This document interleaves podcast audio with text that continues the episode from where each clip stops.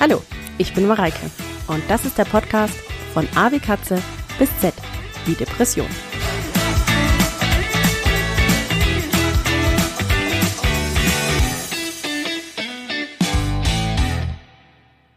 Hallo und herzlich willkommen zu einer neuen Folge des Podcasts von A wie Katze bis Z wie Depression. Wieder vielen, vielen lieben Dank für euer Feedback. Es tat mir richtig gut. Also danke. Viele meinten übrigens, dass ich sehr mutig sein müsste, mich seelisch so nackt zu machen. Und ähm, da habe ich dann gemerkt, dafür brauche ich eher weniger Mut. Es ist für mich sehr natürlich, über meine Krankheit zu sprechen. Okay, mal ausgenommen im beruflichen Kontext, denn da habe ich leider die bisher einzige negative Erfahrung mit meiner Offenheit gemacht was für mich sehr viel Mut erfordert hat, ähm, wie könnten andere darüber denken? Also über meine Stimme, über die Art, wie ich rede, ja, über den Inhalt, mache ich zu viele Ös, habe ich alle Ös rausgestrichen. Ja, und da habe ich gemerkt, diese ständigen Versuchen, die möglichen Erwartungen anderer Menschen zu erfüllen, ist wahrscheinlich ähm, auch ein großer Beitrag zu meinem Burnout gewesen und auch zu meiner Depression. Denn alle Erwartungen zu füllen, und das sage ich dir jetzt bestimmt nichts Neues, ist völlig realitätsfern. Also es ist schlichtweg überhaupt nicht möglich. Ich habe für mich aber jetzt so im Rückblick gemerkt, dass ich dennoch den Weg gegangen bin, zu versuchen, es wirklich allen recht zu machen und das ist sehr anstrengend. Ja, und jetzt es wird, glaube ich, besser. Also ich versuche mich auch immer daran zu erinnern, was mal eine kluge Frau zu mir gemeint hat. Die, die sie womöglich kritisieren oder es vielleicht tun, zahlen die ihnen eigentlich ihre Miete? Und da habe ich so bei mir gedacht, ja, das stimmt hat irgendjemand überhaupt irgendein Recht, mich zu kritisieren, mir zu sagen, wie ich mein Leben zu leben habe? Weil ich gebe ja da wahnsinnig viel Macht ab. Eigentlich zu viel Macht an irgendjemand anderen, imaginären oder so. Auch ein Satz, der mir da öfter hilft, ist, ich glaube, von Karin Kuschig, die Gedanken anderer Menschen gehen dich nichts an.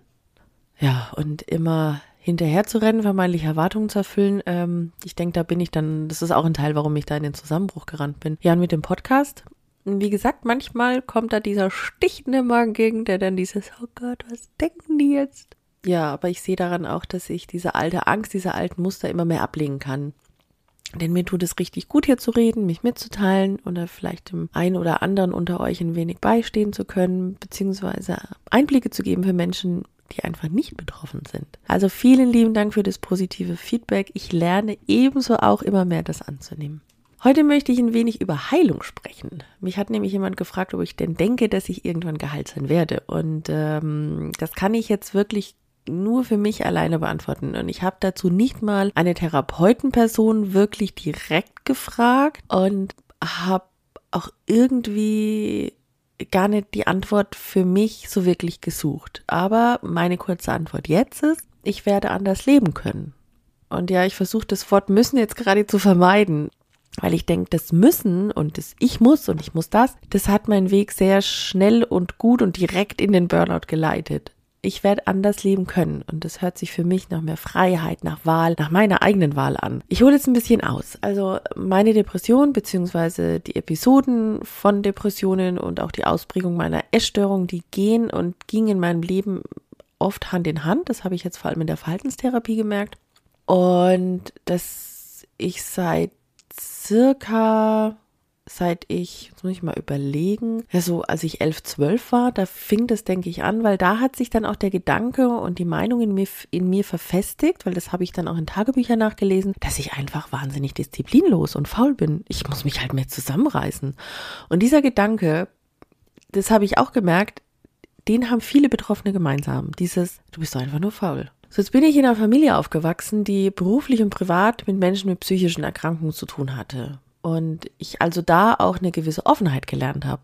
Und doch waren auch damals, also ich bin in den, meine Pubertät war so in den 90er Jahren, damals waren solche Erkrankungen noch mehr ein Stigma oder ein Tabu in der Gesellschaft, wie es jetzt ist. Und wir alle, also auch meine Familie und ich, lebten und leben in dieser Gesellschaft. Und Depression bei Jugendlichen damals, da hat kein Mensch drüber geredet. Da hat auch kein Medium, was mich jetzt erreicht hätte, drüber berichtet. Und auch das Thema Essstörung war zu der Zeit, finde ich, boah, das wurde eher verharmlost, vielleicht sogar ein bisschen beworben. Also wie viele Magazine, vor allem dafür für junge Mädchen, wenn ich mich daran erinnere, voll waren mit Diät-Tipps und, und wie die Welt dich sieht und wie Jungs dich sehen sollen, weil man fängt ja in dem Alter an, auch sich zu vergleichen.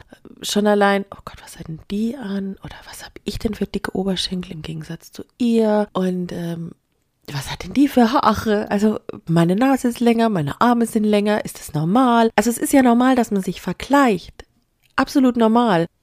Aber ich hatte so das Gefühl, einem wurde damit auch suggeriert und auch in vielen Magazinen, wenn du nicht der Normalität entsprichst, dann bist du nicht, wirklich nicht normal, anstatt zu sagen, es ist normal, dass jeder anders aussieht. Also so habe ich dann auch meine erste Diät mit circa, ich denke zwölf Jahren müsste ich das so gewesen sein, gemacht. Und ich habe Kalorien gezählt und das habe ich dann auch nachgelesen, mich in meinem Tagebuch mit Beschimpfungen fertig gemacht, wie du fette Sau, wenn ich mal einen Apfel zu viel gegessen habe.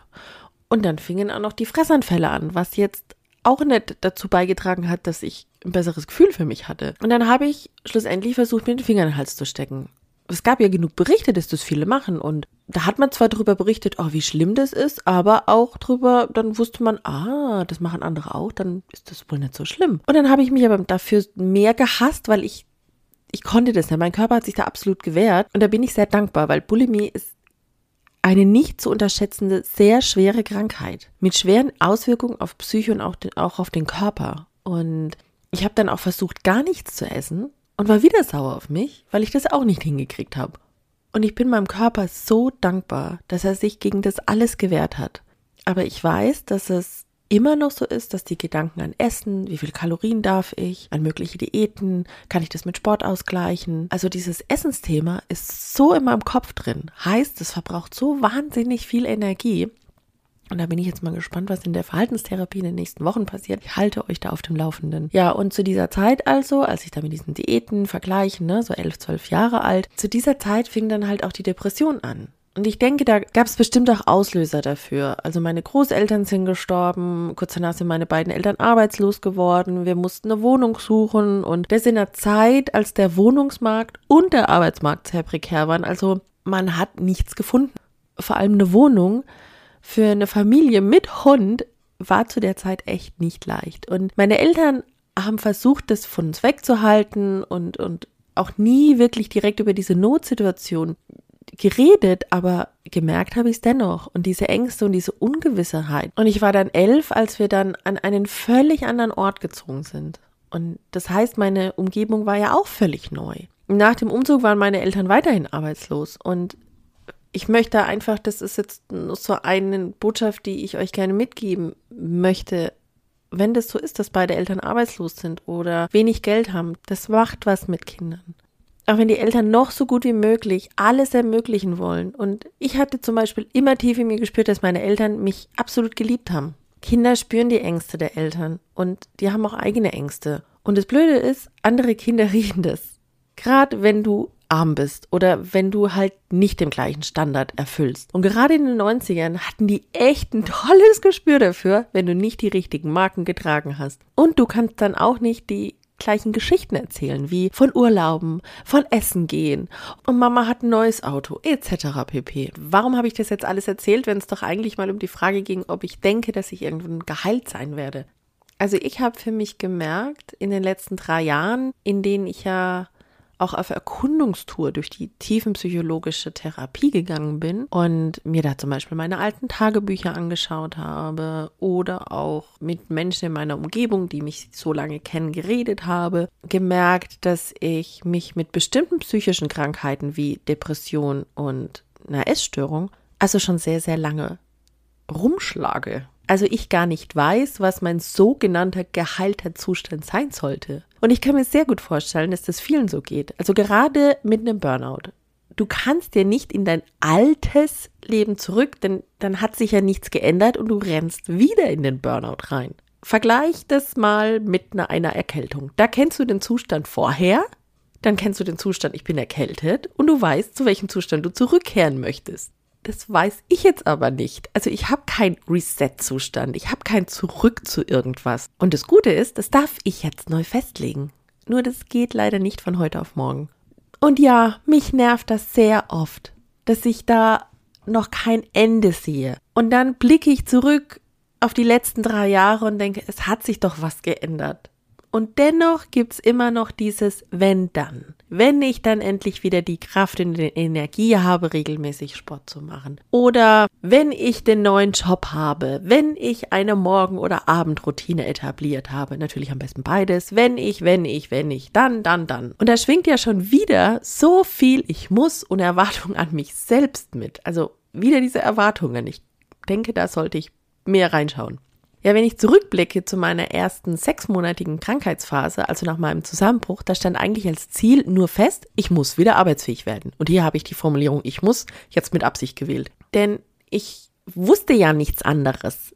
Ich hatte absolut kein Gefühl mehr für mich selbst. Also ich wusste nicht mehr, was tut mir eigentlich gut. Wie viel Energie und Kraft habe ich eigentlich? Also da hatte ich jetzt keine mehr, aber ich konnte auch gar nicht einschätzen, wie viel Kraft oder Energie raubt mir etwas, beziehungsweise möchte ich aufbringen. Und dann habe ich wieder gearbeitet und habe mir dann einfach noch was gesucht, um mir noch mehr Druck zu machen. Ich habe nebenbei nochmal studiert. Ja, ich bin zwar in Teilzeit gegangen, aber der, der Stundenumfang in der Woche war dann eigentlich genauso wie vor dem Zusammenbruch. Fast schon mehr, glaube ich. Und warum? Weil ich mir selbst den Druck gemacht habe oder beziehungsweise nee, ich habe den Druck in mir gespürt. Ich wusste nicht, dass ich ihn mir selber gemacht habe. Damals habe ich ihn einfach nur gespürt. Ich muss jetzt meine neue Zukunft jetzt und sofort erreichen. Ich brauche einen neuen Job, weil im alten Job hat es ja nicht geklappt, beziehungsweise hatte ich die Vorstellung, der Job hat mich ja in den Burnout gebracht. Am besten brauche ich jetzt einen Job, der mich noch erfüllt, der mich glücklich macht. Und eigentlich war ich nur wahnsinnig ungeduldig und mein Akku war dazu auch noch leer. Und so bin ich dann auch, ich glaube, so nach ein paar Wochen für zwei Wochen das erste Mal wieder ausgefallen. Und da erinnere ich mich gut daran, dass ich da sehr stark mit mir gehadert habe, dass ich schon wieder krank bin. Und dann meinte eine Freundin zu mir, ey, Mareike, vergiss nicht, dein Akku war absolut leer. Du lädst den gerade erst überhaupt wieder auf. Und dann ist er halt auch mal schneller wieder leer. Und das habe ich mir dann ganz oft gesagt. Wenn ich dann wieder ausgefallen bin oder gemerkt habe, oh, ich kann mehr, dann habe ich mir immer wieder gemeint zu mir, okay, ich lade den auf und der geht langsam. Und wenn er mal leer sein sollte, lädt er sich aber diesmal wieder schneller zum letzten Zustand auf. Es wird langsam immer mehr. Das habe ich mir zwar dann in den anderthalb Jahren, in denen ich dann wieder gearbeitet habe, mir zwar gesagt, aber richtig verstanden habe ich es jetzt erst. Denn ich bin im letzten halben Jahr der anderthalb Jahre wieder öfter ausgefallen. Und das war jetzt nicht nur der damalige Job, der mich viel Kraft gekostet hat und auch die Erkenntnis, dass das Studium zwar echt gut und schön war, war eine super Erfahrung, es mich aber nicht zum Glück bringen wird, dass nicht der Beruf sein wird, in dem ich arbeiten wollte. Und dann gab's ja auch, gibt's ja auch noch Privatdinge, die einen Energie kosten. Und wenn der Akku nicht ganz aufgeladen ist, dann sind es halt schon Kleinigkeiten, die sehr viel Energie erfordern. Das war mir aber, wie gesagt, auch nicht so ganz klar. Und ja, hinterher ist man immer klüger. Ich würde eher sagen, hinterher sieht man die Zusammenhänge besser. Und naja, so zum Ende der anderthalb Jahre, da hatte ich Urlaub, eine Woche Mittelmeer. Und die ersten Tage war ich dann erstmal krank. Und ich war richtig erkältet, lag dann auch im Hotelbett. Ich konnte nicht an, an den Strand gehen. Ich habe viel geschlafen. Zum Glück war das ein wunderschönes Hotelzimmer. Ja, und daran habe ich dann gemerkt, da stimmt was nicht. Also wenn ich die ganze Zeit war, ich nie erkältet, die anderthalb Jahre ging es mir körperlich gut. Da ging es mir psychisch nicht gut, aber physisch war okay. Okay-ish, weil die Energie und die Kraft manchmal gefehlt hat, aber ich war nicht erkältet. Und daran habe ich dann für mich gemerkt, es stimmt was nicht. Und das hat sich dann auch bewahrheitet, weil ich habe dann wieder angefangen zu arbeiten nach dem Urlaub und ich habe auch nur einen Tag geschafft. Am ersten Tag im Gespräch mit einer Kollegin, die auch eine Freundin ist, die also über meine Krankheit von Beginn an Bescheid wusste, da konnte ich die Tränen nicht mehr zurückhalten. Und ich meinte nur, ich fühle mich gerade wie kurz vorm Zusammenbruch. Ja, und dann bin ich wieder zu, zu, äh, zur Hausarztpraxis und dann waren es nochmal insgesamt sechs Monate. Habe ich auch nicht hervorgesehen. Ja, und natürlich habe ich mir die Frage gestellt, bin ich wieder zu früh in den Job gegangen? Keine Ahnung, ob mich mehr Wochen bei der ersten Langkrankheitsphase jetzt weitergebracht hätten oder gesünder gemacht hätten. Ich weiß nur, dass ich beim zweiten Mal erst gemerkt habe, dass es gar kein Zurück gibt. Und als ich danach wieder zur Arbeit zurückgegangen bin, da war ich ruhiger, wusste mehr über mich, was ich wollte, hatte mehr Geduld und wusste, dass es Zeit braucht, um dahin zu kommen, um genau zu wissen, was ich möchte und was mir gut tut. Also um es zusammenzufassen, als ich nach der ersten Krankheitsphase zurückgekommen bin, dachte ich, ich würde würde etwas anders machen, indem ich so schnell wie möglich einen Fluchtweg suche, eine Berufung oder ähnliches und habe mich da wieder unter Druck gesetzt. Als ich das zweite Mal zurückkam, wusste ich es, es geht nicht mehr wie zuvor. Ich will was ändern, ich kann und will nicht mehr wie zuvor leben. In diesem ständigen Rennmodus. Und dieser ständige Rennen, dieses ständige Rennen nach dem Glück sozusagen, war ja dann auch, als ich dieses Studium äh, begonnen habe. Also dieses Rennen nach Flucht, nach einer Möglichkeit, dann, wenn ich diese Berufung habe, dann wird alles gut. Naja, also gibt es Heilung. Ich denke schon, die sieht aber anders aus, als einfach wieder zu funktionieren. Beziehungsweise du musst dann von vorher zu sprechen. Also wie bei einer Erkältung, dann, naja, bin ich wieder fit. Die Heilung sieht jetzt für mich so aus, dass ich meinen Weg finde, der, der mir entspricht. Und das heißt auch wieder mich zu spüren, was ich wirklich will und auch meine Gefühle zu spüren. Und wo fange ich da jetzt an? Also ich habe mich gefragt, was tut mir gut? Und ich bin noch nicht am Ende damit übrigens. Also mich zu fragen, wo, was tut mir gut? Wo habe ich gespürt, dass ich ich bin, dass ich Freude habe, ich auch mal Leichtigkeit spüre, dass es mir Spaß macht, auch wenn es anstrengend ist. Also in diesem Flow-Zustand bin. Und wenn man es jetzt, wenn ich es jetzt spirituell aus, ausdrücken würde, dass Kopf, Herz, Bauch, also dass das alles im Einklang ist, so, dass man so ja, schwingt. hoffe, ihr wisst, was ich meine. Ja, und das ist ein Prozess. Also ich tapp immer noch in Fallen, in alte Muster zurück. Und es gibt da ein schönes Bild, was ich mir immer hervorhole in solchen Momenten. Vorher bin ich auf einem sehr bekannten Weg unterwegs gewesen. Das war eine sehr gut ausgebaute Autobahn. Ich konnte da auch oft in den Autopiloten schalten, weil es gab da auch nichts für mich zu sehen. Ich kannte diese Autobahn wahnsinnig gut. Das Einzige, was ging, war einfach schneller fahren. Und ich habe da auch nichts nebendran links und rechts gesehen. Da gibt's nur Leitplanken und Schallschutzmauern. So, und nun gehe ich einen ganz neuen Weg, abseits dieser vermeintlich sehr bequemen Straße. Und dieser neue Weg, da bin ich vorher noch nie gegangen. Da ist vorher noch nie jemand gegangen. Sprich, da gibt's noch keinen Weg. Das sind vielleicht wilde Pflanzen, Sträucher. Und da bahne ich mir erst einen Weg, und da gibt's keine Landkarte und keinen Musterplan für ein perfektes, gesundes Leben. Das Leben darf ich jetzt gestalten. Und ich darf auch mal abkommen vom Weg. Und vielleicht lande ich auch wieder auf dieser bequemen Autobahn. Doch, um im Bild zu bleiben, ich nehme einfach, oder einfach ist es nicht, aber ich versuche die nächste Ausfahrt zu nehmen. Oder kletter über die Leitplanke und über die Schallschutzmauer zurück auf meinen noch unbekannten Weg. Natürlich macht der mir oft Angst weil ich weiß ja nicht, was da kommen wird. Aber der bietet mir auch echt so viel Schönes. Da gibt's eine neue Blume, einen neuen Geruch. Und dann gibt's diesen Moment, in dem ich einfach stehen bleibe und die Sonne in meinem Gesicht genieße. Und das ist oftmals dieses unerwartete Glücksgefühl, dieses kurze Kribbeln im Bauch, was aus dem Nichts kommt. Und das versuche ich dann genau in diesem Moment zu genießen. Mich genau dann zu erinnern, dass ich dieses Gefühl im alten Leben, also auf diesem alten Weg, kaum noch oder gar nicht gespürt habe. Und daran merke ich dann, ich heile Stück für Stück. In diesem Sinne, ich wünsche dir, dass du solch ein spontanes, unerwartetes Glücksgefühl demnächst spüren kannst. Und auch wenn nicht, es ist gut, dass du da bist und du bist genug, genauso wie du jetzt gerade bist.